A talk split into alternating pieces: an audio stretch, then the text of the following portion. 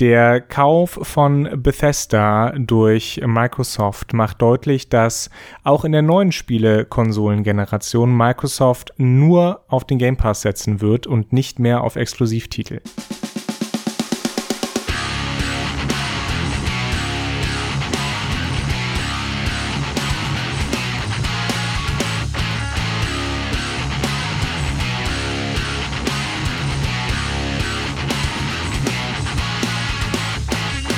Ja, hallo alle zusammen zu einer neuen Folge von Mehrspieler bei Robots and Dragons und oder daran geht die Welt zugrunde. Und ja, immer wenn Johannes und ich uns vornehmen, ein möglichst harmloses, leichtes Thema zu machen, kauft mal eben ein Unternehmen, ein anderes Unternehmen für 7,5 Milliarden US-Dollar und wir stehen da und denken uns, hm, dann reden wir vielleicht doch nicht über den Call of Duty Cold, Doppelpunkt Cold War Trailer. Call of Duty Black Ops Cold War. Oh, Black Ops Cold War. Dann äh, reden wir da ein anderes Mal drüber, wenn wir wieder Lust haben, über explodierende Spielzeugautos zu reden. Stattdessen sprechen wir dann heute über fliegende Drachen, dachten wir erst, und nicht fliegende Drachen und Fusrodars und wie sie dann auch immer im nächsten Spiel heißen und vor allen Dingen über Drachen, die landen, aber dann durch einen seltsamen Bug direkt in den Himmel fahren bis zur Koordinate 255, 255, 255 und dann aus dem Spiel teleportiert werden. Wo sie auf dem Flug nach oben diverse alte Damen und Pferde sehen, denen das gleiche passiert ist. Aber äh, damit genug der billigen Potshots gegen die bekannten kleinen Fehlerchen in den zugegebenermaßen für ihre Dimension oft auch riesigen, riesigen detaillierten Welten, zumindest wenn wir jetzt an die Flaggschiffe äh, Fallout und Elder Scrolls denken. Und nein, da denken wir nicht an Fallout 76. Dazu kommen wir nachher vielleicht auch noch ein bisschen. Wir haben uns überlegt, wo gehen wir hin? Sprechen wir ein bisschen darüber, okay, Bethesda kaufen. Wie sinnvoll ist das? Weil wir ja so einen großen Einblick haben. Und weil wir dann gemerkt haben, was wir da für einen riesigen Einblick haben und auch nur viel mutmaßen können, auch wenn ich denke, dass Johannes und ich da doch die ein oder andere Meinung zu haben und wir ja nicht ganz immer so falsch liegen, wie wir die letzten Wochen gemerkt haben, war uns das größere Anliegen, nochmal darauf hinzuweisen, ha, die Jungs von Mehrspieler hatten recht. Xbox, Xbox konzentriert sich völlig unerwartet auf dieses komische Ding namens Game Pass. Ähm, ja, und jetzt wirkt dieses Einbinden von EA fast schon wie ein, wie ein winziger Hüpfer, im Ver also für mich im Vergleich zu diesem Kauf von Bethesda. Ja, also man muss dazu natürlich erstmal sagen, wir sagen jetzt Bethesda, aber gekauft wurde ja, wenn ich mich richtig äh, erinnere oder wenn ich das richtig verstanden habe, Zenimax Media.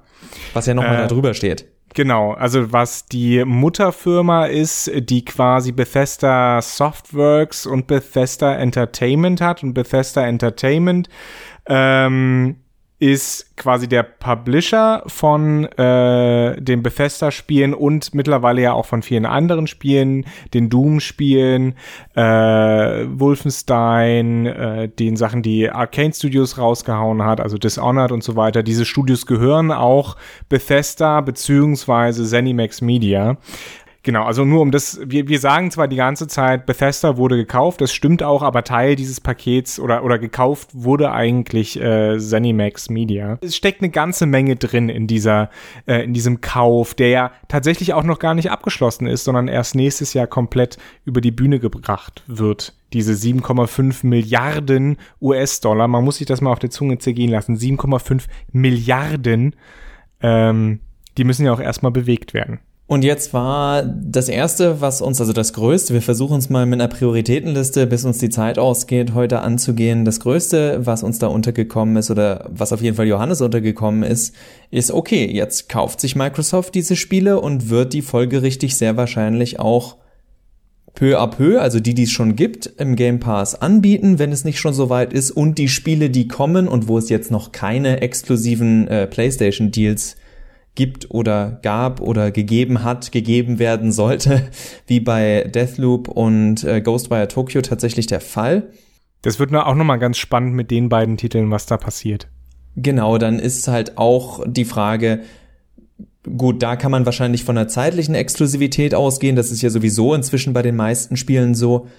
Aber trotzdem ist A die Frage, wird Microsoft diese Sachen zu Exklusivtiteln machen? Also die größeren gerade. Es gab unter anderem Quellen wie bei Polygon, wo gesagt wurde, na ja, Microsoft sieht es jetzt eigentlich bisher nicht so ernst mit äh, Exklusivtiteln, weil sie gerade erst ein First-Party-Spiel auf der Switch rausgebracht haben. Wo ich mir dann aber auch denke, es ist ein Unterschied, irgendein kleines oder mittelgroßes so Double-A-Spiel für eine andere Konsole rauszubringen, bei dem man sich denkt, das ist kein Grund, warum die Leute sich unsere Konsole kaufen.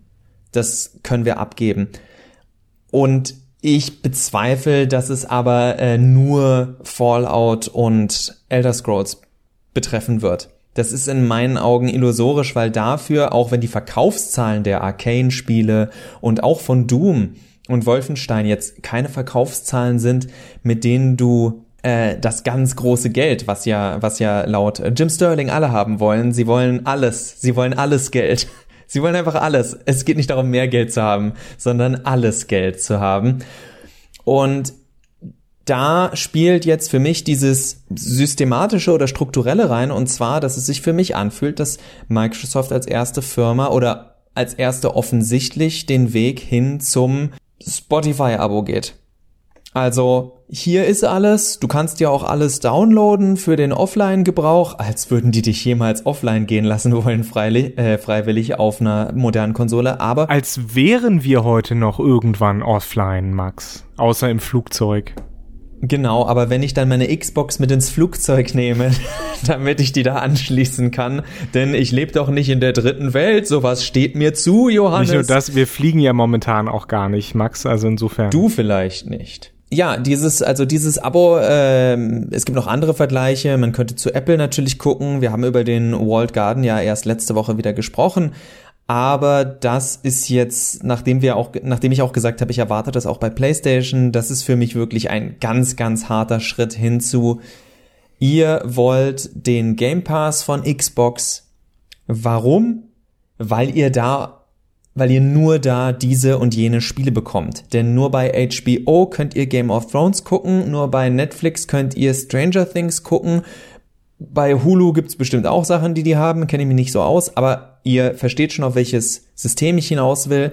Wenn alle das gleiche, wenn alle alles anbieten, dann geht es darum, den Kunden damit, ich sag mal böse, auszutricksen, indem man sagt, wir haben alles und ein extra Hähnchen und unser Hähnchen schmeckt besser als beim anderen. Also darum geht es, das ist das Last of Us bei PlayStation, das ist das früher das Halo bei äh, bei Xbox, bei Microsoft und jetzt geht es darum, das Ganze natürlich in einem fließenden Strom aus dauerhaft neuen Angeboten äh, in dieser ganzen, in diesem Abo-Zeitalter zu unterfüttern, damit man sagt, ja, ich nehme Game Pass und nicht PlayStation Collection oder wie es auch immer heißen wird. Wobei bei Microsoft noch hinzukommt, ähm, ich glaube, es wird keinen Titel geben oder kaum einen Titel geben, der, explosiv, der exklusiv nur für die Xbox Series X oder die Xbox Series S äh, erscheint, sondern wenn, dann wird das eine zeitliche Exklusivität für die Xbox sein und dann für den PC. Also ich glaube, dass Microsoft da immer noch ganz viel Auge wirft auf den PC, denn Windows ist immer noch das Hauptspielesystem. Die wenigsten Leute spielen auf Apple, die wenigsten Leute spielen auf Linux. Wo du gerade die zeitliche Exklusivität ansprichst, es wäre natürlich noch dreister, wenn die, wenn die Unternehmen einfach sagen, wisst ihr was? Es ist nicht mal exklusiv bei uns. Es ist nur die, das erste Jahr exklusiv bei uns. Und da ihr ja alle das Spiel sofort spielen müsst, Day One, ähm, müsst ihr natürlich weiterhin äh, Game Pass haben, auch wenn ihr das Spiel in einem Jahr oder in vier Monaten oder in sieben Monaten und 21 Tagen auch auf einer anderen Konsole, auf der Switch, auf der PlayStation 5 oder auf dem Nachfolgegerät der Switch, was auch immer spielen könnt. Also auch das sehe ich bei gerade äh, jetzt nicht den ganz, ganz, ganz großen Zugpferden als mögliche Alternative. Gerade auch wenn man so ersten Stimmungsfang von äh, den lauten, wenn auch meistens wenigen Stimmen äh, im Kommentarbereich guckt, geht's ganz oft um dieses This will be on Game Pass Day One. Und mit diesem Hype wird ja auch weiterhin gearbeitet. Wir haben das Thema, Leute geben dauernd 70, 60 Euro für neue Spiele aus, für Standardversion. anstatt einfach zwei Monate zu warten und das Ding für 20 Euro weniger zu bekommen und dann halt länger, länger, länger. Klar, irgendwann will man nicht mehr so lange warten, aber dass diese Day One Hype Maschine immer noch funktioniert, beweisen wir Käufer ja regelmäßig. Nee, es ist ja auch eine Möglichkeit, sich eben, sich eben zu unterscheiden. Und Microsoft hat äh, ja auch bewiesen mit diesen 7,5 Milliarden Dollar, dass es einfach genug Cash hat. Das muss man auch sagen, ne? Also Bethesda bzw. ZeniMax kriegt dieses Geld.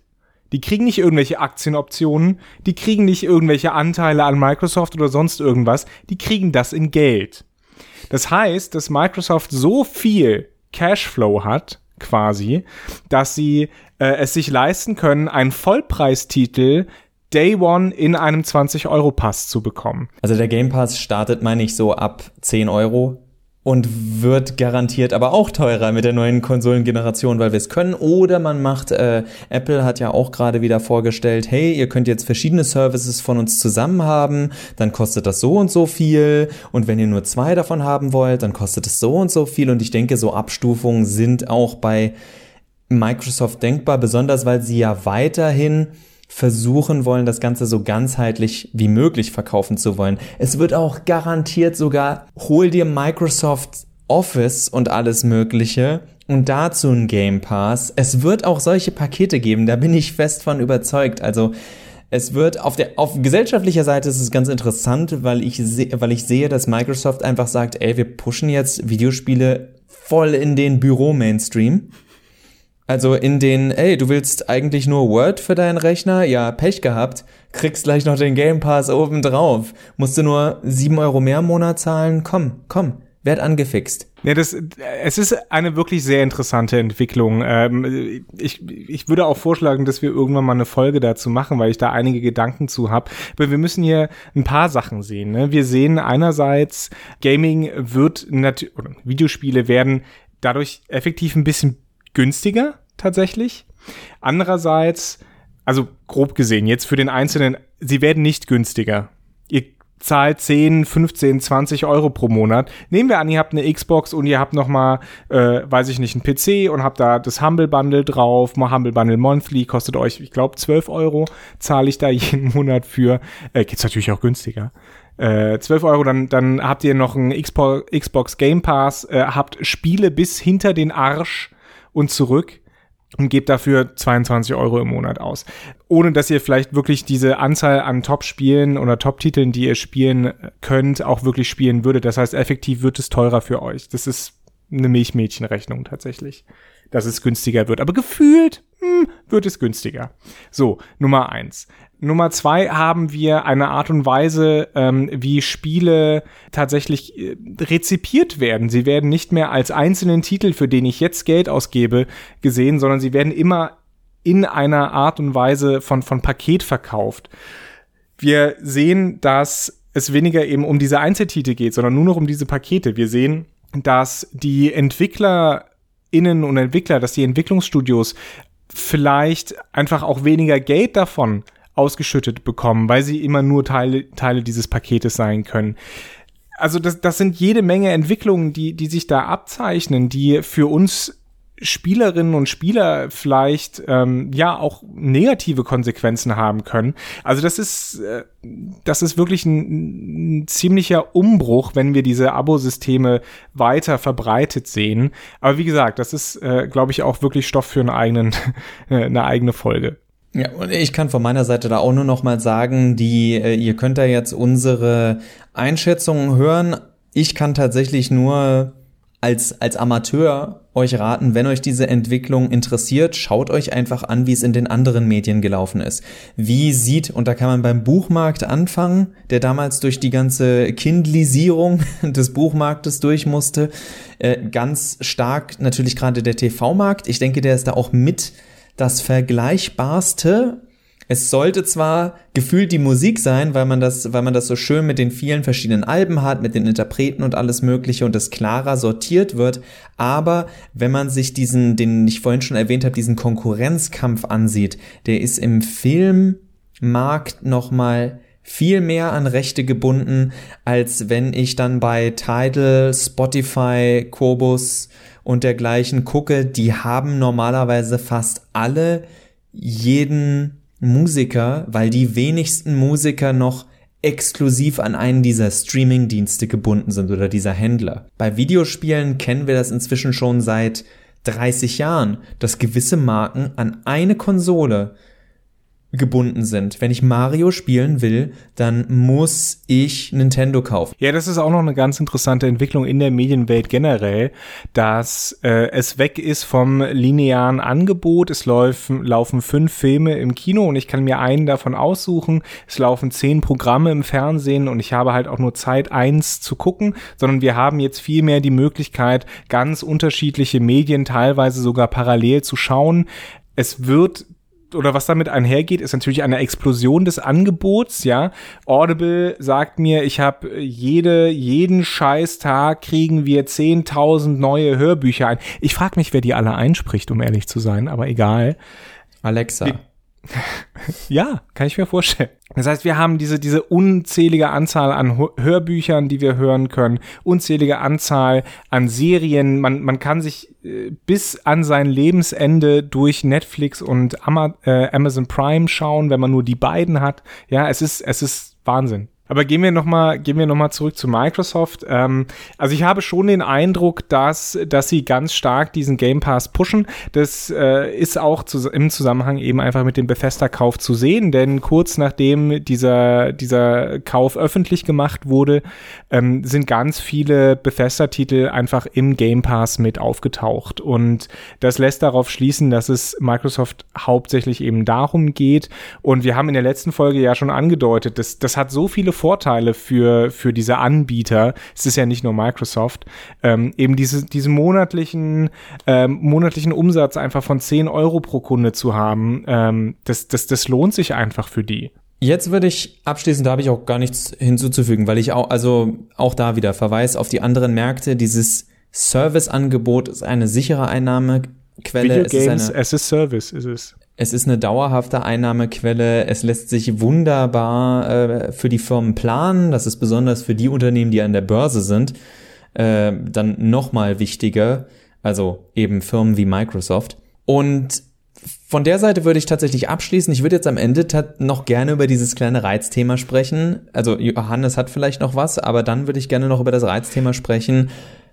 Inwiefern glauben wir, lohnt sich oder lohnt sich diese Bethesda-Geschichte für Microsoft nicht, beziehungsweise unter welchen Umständen? Wir können ja auch nur mutmaßen. Genau, ja, was ich noch hinzufügen würde, das ist auch wieder ein Wandel dieser Industrie vielleicht, der, der durch diese Abo-Modelle kommt. Es führt auch zu einer stärkeren, ähm, ja, eigen, technisch gesehen ist es keine Monopolisierung, aber es lässt sich schöner sagen als eine äh, Oligopolisierung, ja, dass wir also nur noch einige wenige ähm, große Publisher haben, wie Microsoft, Sony, EA, Activision, äh, und halt Nintendo, Nintendo, die da irgendwie so in ihrem eigenen Sumpf rumdümpeln. Man muss sagen, äh, Microsoft hat, ich glaube, 23 Studios jetzt unter, äh, unter ihre Fittiche. Das ist relativ viel also da abschließend von meiner Seite, jetzt macht Xbox kloppt halt noch, wenn irgendjemand sagt, Xbox hätte, würde jetzt was verändern, also Microsoft Xbox, dass sich da die Philosophie verändern würde. Nee, das ist genau die Philosophie, die sie damals bei der Xbox One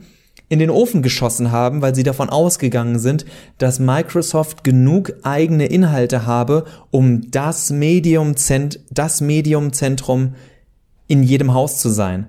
Und darauf arbeiten sie in meinen Augen hin. Und es würde mich, habe ich ja eben schon gesagt, nicht wundern, wenn all diese Dienste von Microsoft, egal ob sinnvoll ist oder nicht, über die Zeit immer mehr verzahnt werden.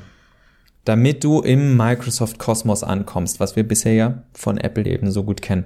Und ja, das wird, also das wird nicht nur, was ich damit noch zufügen will, ist, das wird in meinen Augen nicht nur die Videospiele ändern, sondern ja, Oligarchie trifft's ganz gut oder Monopolisierung. Oligopolisierung. Es ist, es, es ist das Ziel von diesen Firmen, dass sie in den Augen des Kunden der einzige Anbieter sind. Also selbst wenn es kein Monopol ist, soll der Kunde in seinem Kopf ein imaginäres Monopol sehen, weil er den Wald von Angeboten vor lauter Microsoft-Bäumen nicht mehr sieht und sagt, naja, es gibt ja gar keine Alternative. Ich wäre ja blöd, wenn ich was nehme, was nicht sowieso schon von Microsoft ist. Und da fällt mir ein, es gibt ein wunderbares Spiel von den Leuten, die äh, Gone Home gemacht haben, äh, Fulbright Studios Tacoma. Ähm, und da geht es darum, dass man auf diese äh, Weltraumstation Tacoma geht ähm, äh, und äh, zum Worldbuilding gehört, dass in, in der Zukunft von Tacoma Menschen Loyalitätspunkte bei Konzernen sammeln. Und ähm, ja, das, das, unser Gespräch, Max, das erinnert mich jetzt so langsam so ein bisschen daran, dass wir so ja vielleicht auf diese Zukunft ähm, zusteuern könnten, dass wir also bald irgendwann vielleicht mit 500 X-Punkten bei Microsoft zwei Monate gratis Teams zur Probe mal freischalten dürfen oder sowas. Jetzt noch ganz kurz abschließend, da wir jetzt doch noch mal über was anderes gesprochen haben. Ich mache es von meiner Seite kurz. Wenn wir an Bethesda denken, denken wir an Fallout und wir denken an Elder Scrolls. Wenn wir all diese Spiele abziehen, die ja hier ihre Millionen Einheiten, da ihre zwei, drei Millionen Einheiten, was alles nicht wenig ist.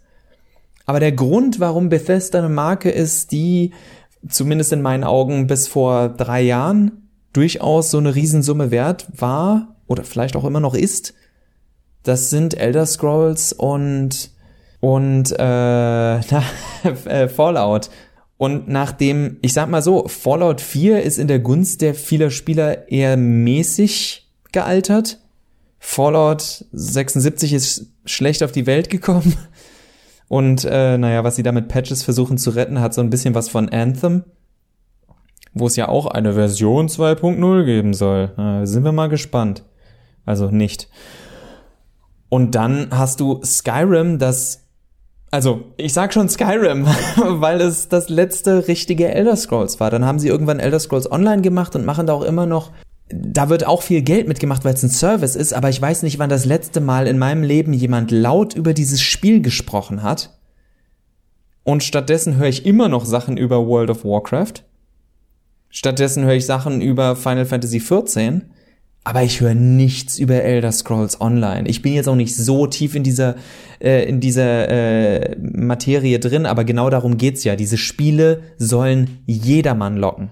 Ich glaube, ähm, Bethesda ist nicht nur attraktiv gewesen wegen seiner, oder bleibt weiterhin attraktiv äh, wegen seiner Titel, die es schon im Portfolio hat, sondern ich weiß jetzt nicht genau, muss ich gestehen, ähm, äh, welche Studios genau jetzt unter den Fittichen von Microsoft sind.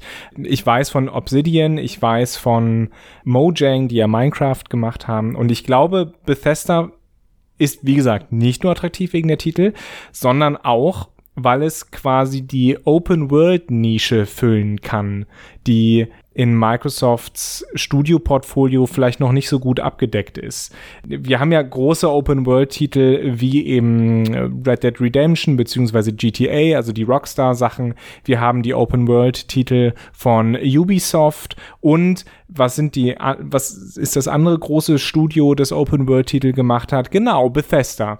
Und diese Nische kann jetzt Bethesda mit seinem Open-World-Know-how bei Microsoft füllen und den Microsoft Game Pass und die neuen Konsolen eben beglücken mit, ja, sagen wir's, bugverseuchten Open Worlds dann in der nächsten Generation. So viel im Schnelldurchlauf dazu. Klar, äh, es wird die Zeit zeigen müssen, was sie aus Bethesda rausholen können, was sie aus diesem Namen rausholen können, aus diesen Marken. Ich bin da, wie gesagt, auch ein bisschen zwiegespalten. Gleichzeitig, äh, wer mich kennt, ich werde wahrscheinlich nicht, mir keine Xbox kaufen. Ich weiß es aber noch nicht, weil ich auch niemand bin, der sich jetzt am Tag eins eine Playstation kaufen wird, weil es keine Spiele für diesen beiden Konsolen gibt. Bitte kauft diese Konsolen nicht bitte, bitte kauft sie nicht vor 2021. Genau, nicht am ersten Tag. Das ist bitte. es nicht wert. Kauft euch was anderes Schönes zu Weihnachten. Von mir aus kauft euch einen Gutschein für eine PlayStation 5. Also ein, so mit Papier geschrieben und wenn es sie im Sale gibt, kriegst du sie. Also jederzeit. Oder nach der ersten un unweigerlich kommenden Preis. Ihr müsst ja auch ein bisschen Geld sparen, um in Zukunft den Game Pass und die Alternativen der Konkurrenz äh, spielen zu dürfen. So, bevor es noch länger wird, ich habe noch ganz viele Gedanken dazu, aber das soll es dann auch gewesen sein für eine Folge.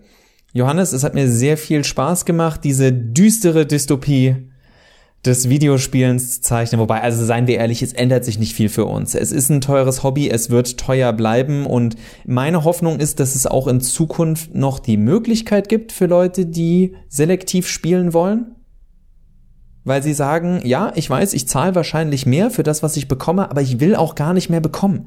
Ich will nicht die Versuchung haben, dauernd zu zocken, weil ich weiß, dass es da noch fünf Millionen Spiele gibt, die ich zocken kann, sondern ich weiß, es ist gesünder für meine Psyche, für mein Liebesleben und für meinen Job, dass ich jetzt es gut sein lasse. Genau, ich glaube, diese Game Passes verleiten dazu, ja, mehr zu spielen, als man eigentlich sollte. Also ich glaube, das, das sind Angebote, die können wir gar nicht wahrnehmen. Ich merke das ja jetzt schon. Ich, ich erzähle ja die ganze Zeit, ich bin, äh, ich bin Abonnent dieses äh, Humble Monthly Bundles und ich glaube, ich habe seit drei Monaten da kein Spiel mehr aktiviert raus. Was, was wahrscheinlich aber auch gesünder für deine Psyche ist, weil irgendwann weißt du ja gar nicht mehr, da wird es ja zur Arbeit. Oh, ich muss das Spiel noch spielen. Eigentlich müsste ich das Spiel noch spielen und das müsste ich das. Das Schöne ist natürlich, dass das Abo dir diese Illusion kopfern. Nein, nein, du musst nicht. Du darfst.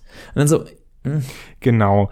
Also was, was, was ich halt, was, was ich halt, und das ist vielleicht schon die These für die nächste Folge, was ich halt befürchte, ist, dass Videospiele so ein bisschen zu einem Wegwerfartikel werden, ähm, dass äh, jetzt schon Spiele kaum, die kaum noch durchgespielt werden, erst recht kaum noch durchgespielt äh, oder gar nicht mehr durchgespielt werden, einfach weil das Angebot so groß ist, weil der Druck, jedes neue Spiel zumindest mal angespielt haben zu müssen, um sich eine Meinung bilden zu dürfen, ähm, dass das dann noch größer wird. Und ich befürchte, wenn es einen Vorspul auf zweifacher Geschwindigkeit Knopf für Videospiele gäbe, viele Leute würden ihn nutzen. Und damit, mit diesen Gedanken, entlassen wir euch schon mal für die äh, bis zur nächsten Woche. Teilt uns doch bitte mit, was ihr zu dem Thema denkt. Teilt uns auch gerne schon mit, was ihr zu dem Thema, dass Spiele noch mehr zu einer Wegwerfware verkommen könnten. Also sprich, fang's kurz an, spiel eine Stunde oder zwei, sag, du weißt alles darüber und der Rest ist ja eigentlich auch egal und Spiele werden jetzt schon nicht durchgespielt. Dazu eure Gedanken,